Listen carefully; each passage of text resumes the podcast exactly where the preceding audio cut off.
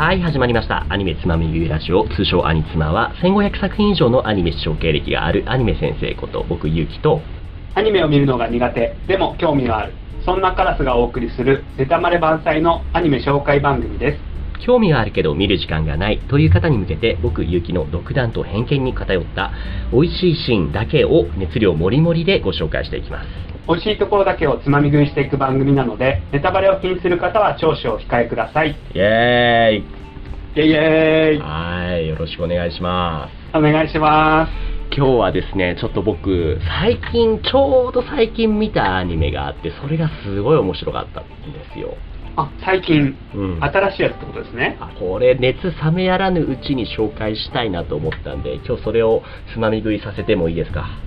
あお願いしますはい、まずタイトルは、サイバーパンクエッジランナーズです。サイバーパンクエッジランナーはい、そうですね、サイバーパンクっていう名前の作品がいくつか世界観として広がっていて、その中のアニメシリーズがこのエッジランナーズっていう作品なんですね。はいはいはい、うん。はいアニメ以外もあるよと。そうなんですよ。今日はそこについて、ちょっとなるべくコンパクトにまとめるように頑張って紹介をしようと思います。よろしくお願いします。お願いします、はい、というわけで今日もレッツ。つまみ食い。じゃあまずはいははあらすじの説明からになります。お願いします。サイバーパンクエッジランナーズとは暴力と大敗と電脳と機械技師サイバーウェアに満ちたナイトシティで少年の成長と終焉を描いたアニメ作品。オープンワールド RPG サイバーパンク2077と世界観を共有している主人公デイビッド・マルティネスは母の死により生活基盤を失い半ば自暴自棄で遺品の中にあったサイバーウェアを装着。サイバーウェアとの異常な親和性を発揮したデイビッドは傭兵として注目されていくがその果てには残酷な運命が待っていたというものですはい。えーと、アニメ作品でゲームと世界観を共有。ってことは、あれですか、ドラクエのアニメが大の大冒険みたいなことですか？それもいい例だと思います。さらに言うと、ゲームだけではなくて、もともとこのサイバーパンクっていう作品はですね、元はね、あの、ボードゲームとして、1980年代だったかな、結構昔に出ていた作品なんですよね。ボードゲームというか、あの、TTRPG っていうんですかね、えっ、と、テーブルトーク RPG。なるほど。こういう作品があって見た感じなんとなくね世界観がさっき見せたサイバーパンクと似ていると思うんですけども近未来感あふれるようななんかすごいアンドロイドみたいな人間たちが都市の中で暮らす戦うみたいなそういった世界観ですね。これの派生作品としてゲームフィンランドのゲーム会社だったかな？が、えー、とサイバーパンク2077っていう作品をこれは2年前ぐらいかなに出したんですよはい。これはプレイステ4そうですねプレイステ今見えましたね、4画面で。はい。ううんんハードはプレイステ4だとパソコンと XBOX1 ですねん。でゲームが出たと。はいはいはい。そうですそうですではいすごいね雰囲気がねおしゃれだなって思ってたんですけれどもそれをはいアニメとしてそのアニメ化、はいは日本のアニメ会社がアニメ化をしたんですよはい。グレン・ラガンの紹介ってしましたっけ？アニツマであ、知ってます、知ってます。はい。はい第18回で紹介したグレン・ラガン。ねヒーローものでしたよね。はい、ははいい、あれを作成したアニメ会社はガイナックスって言って、エヴァンゲリオンとかも作った会社として有名なロボット作品とかに強い会社なんですけれども、はい。そのグレン・ラガンを作ったガイナックスのスタッフさんたちが独立して建てた会社がトリガーっていう会社があるんですね。トリガー？で、そのトリガーが、このサイバーパンクっていう、もともと、えっ、と、ボードゲーム、そしてゲーム作品として有名だったサイバーパンクのアニメ化を手掛けたんです。はい。なのでね、このトリガーっていうのはね、もうグレン・ラガンを見たらわかると思うんですけども、すごいダイナミックなロボットであったり、こういったね、力強い動きを見せるのが得意な会社なんですけれども、はい。これがね、本作、サイバーパンクエッジランナーズ上でも遺憾なく発揮されていて、うん。せっかくなんで、じゃあ、カラスさんだけに見てもらいましょう。どんな感じなのかっていうのを見ましょう。はい予告編の動画を流します。音圧がすごいですね。はやばいですねっていう見てもらいましたけれども率直な感想をちょっと聞いてもいいですか、あ。えーと、情報量は多かったなって思いました。あとは僕から言っちゃうと圧倒的にエログロが多いなって思いませんでした？うん、グロ、グロはありましたね。うんエロはあ女性の裸もあんま出てないし。あ散りばめられてるんですよね結構映ってました、こういうとことかあ、本当だ。うん。このエログロが多いんだけれどもすごいおしゃれというか演出がすごいね好きなんですよね。このめちゃめちゃ香料が多くてカラフルで。でそれに対して音楽もすごい合わさっていてみたいな。どうでした？どんな要素が入っていたって気づきました？カラスさん的に見てて。サイバーパンクな動画でしたね。サイバーパンクな動画っていうのは具体的には何が入ってました？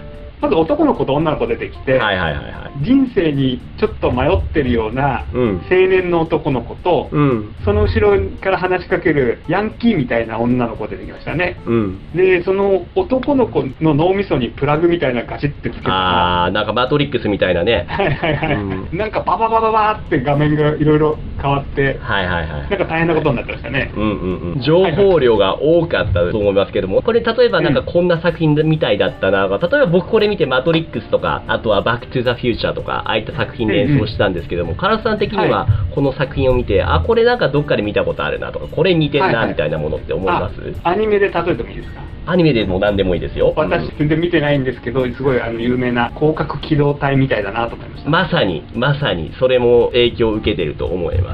うんうん。そう。あれもね電脳世界にそのダイブするっていうねそのリアルとその電子世界のその融合みたいな作品ですけれども、これもねそのサイバーパンクの中でもリアルの世界と電子電脳世界での戦いみたいな両方とも描いたようなものになってますね、うんうんうん。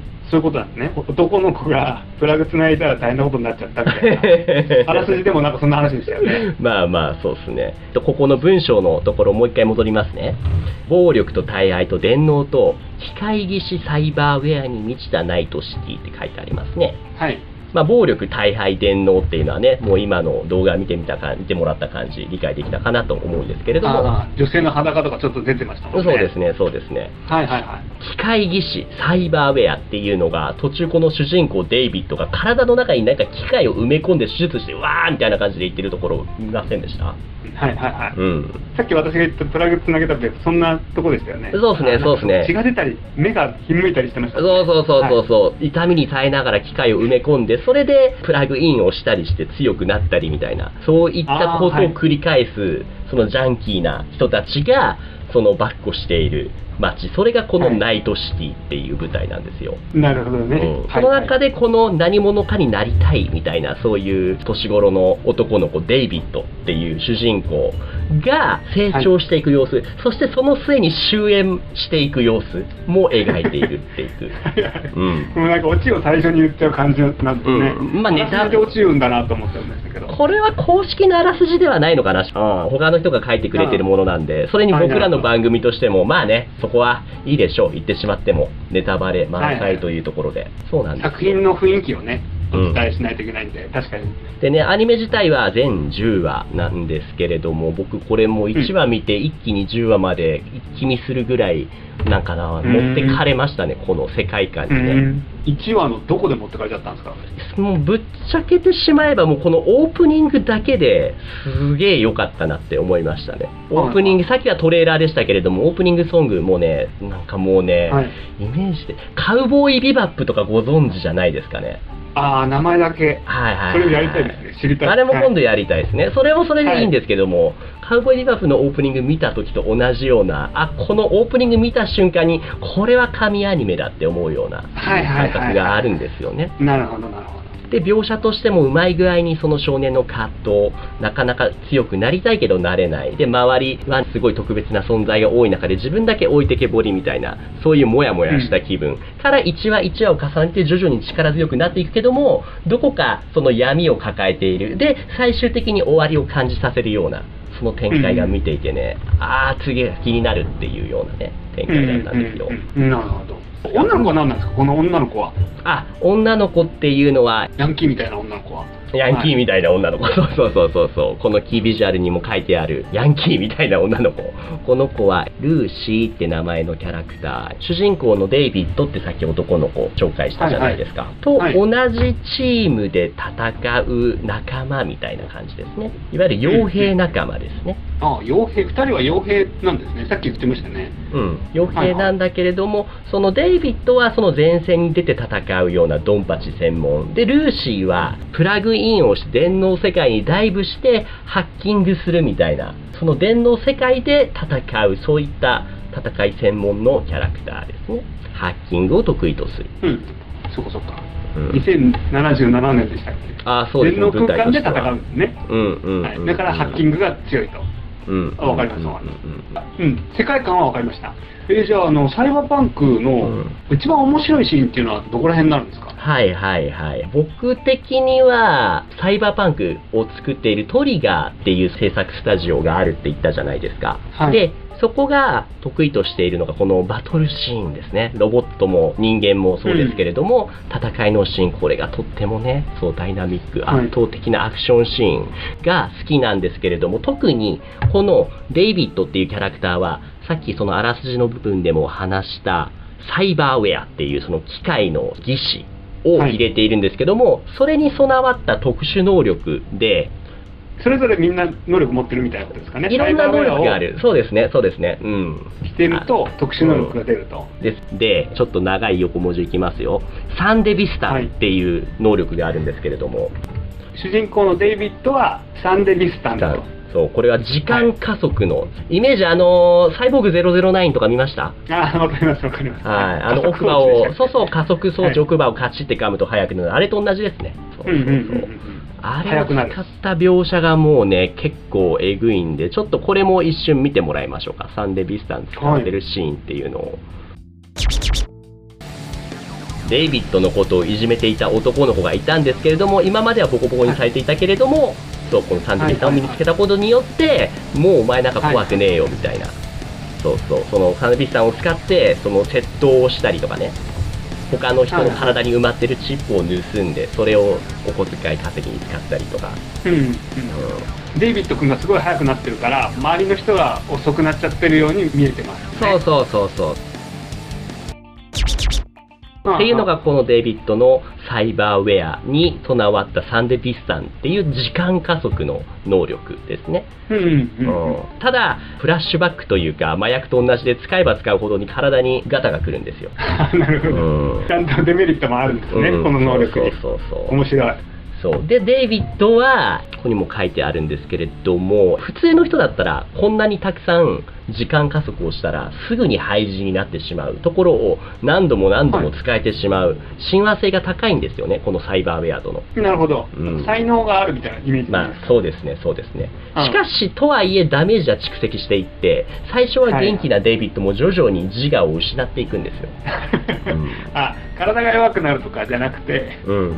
精神の方に来ちゃうむしろ体の方はもっともっとサイバーベアを取り込んで強くなろう強くなろうっつって最終的にもう化け物みたいなそのモンスター的な感じの大きさになるんですよね デイビッドも、へえうん化け物的に大きくなっちゃう。あ面白いですね、うん。はいはいはい。でも、うん。精神的には病んでっちゃうそう。ですねそうですね。どうしてもサイバーウェアに頼りすぎると戻ってこられなくなってしまう。その麻薬とかと同じですよね。ドラッグとかと。なるほどなるほど、うんその病んじゃったとことか見れたりするんですか？あじすごいそれ。に見せますなんかねすごそう。もうここなんかもう一緒これもうほぼ最終話ですけれども。これデイビッドですね最終的な。はいはいはい。なんか大きくなっちゃってますね。うんこれはデイビッドの立ち札下がる最強の敵みたいな。はいはい。あらららら。もうほぼほぼ最後の最後を見せちゃいましたけれども。ででそうデイビッドはもうどんどんんどんどん肉体を犠牲にして力をね手にしていくわけはですよ、い。なるほどなるほど、うん欲しくなっちゃうってことですか？それとも環境的にもう戦うしかない？まあそうですね。でも、ん旗から見てるとそんなに強くならなくてもいいのになって僕は見てて思ったけども、でもやっぱりそのね、強くなりたいっていうその憧れ、理想があるんですよね。もっとビッグになりたいっていう。あなるほど。ね。強くなりたいみたいなのはジャンプ作品みたいな感じですけど、はい。きそんな綺麗な感じで強くなっていくんじゃないんですね。どんどんどんどん荒廃して強くなっていく、うんうん。うんやばいですねそれね。っていうところが、そのアクションシーンと、その対価として支払われるその肉体とか人間性、そこのトレードオフが見ていてね、とてもね、あ、現実的だなって思いましたね。好きなキャラの話聞いてもいいですか？あ好きなキャラですね。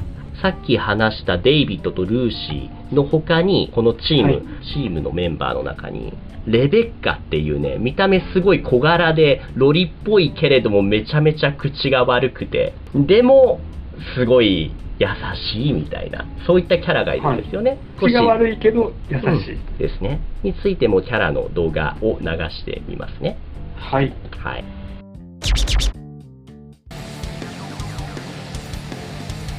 すごい向こう水なね、感じの、口が悪くてぶっ飛んでいくみたいな、そういう女の子のキャラですね。うんなるほどなるほどめちゃくちゃ鉄砲撃ってますねうん。これが口が悪いけど優しいレベッカちゃん あれなんか映画でありますよねなんとかスクワットみたいなあー、スーサイドスクワットですね。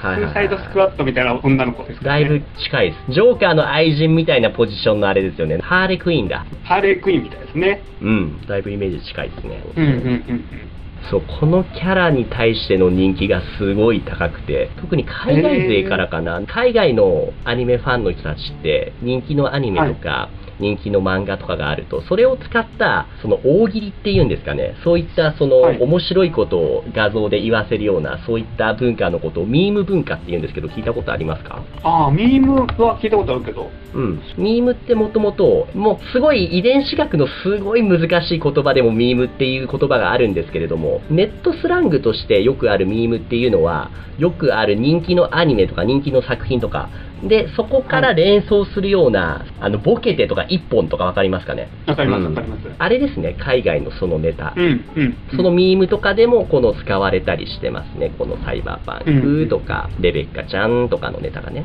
すごい人気だってことですねですね。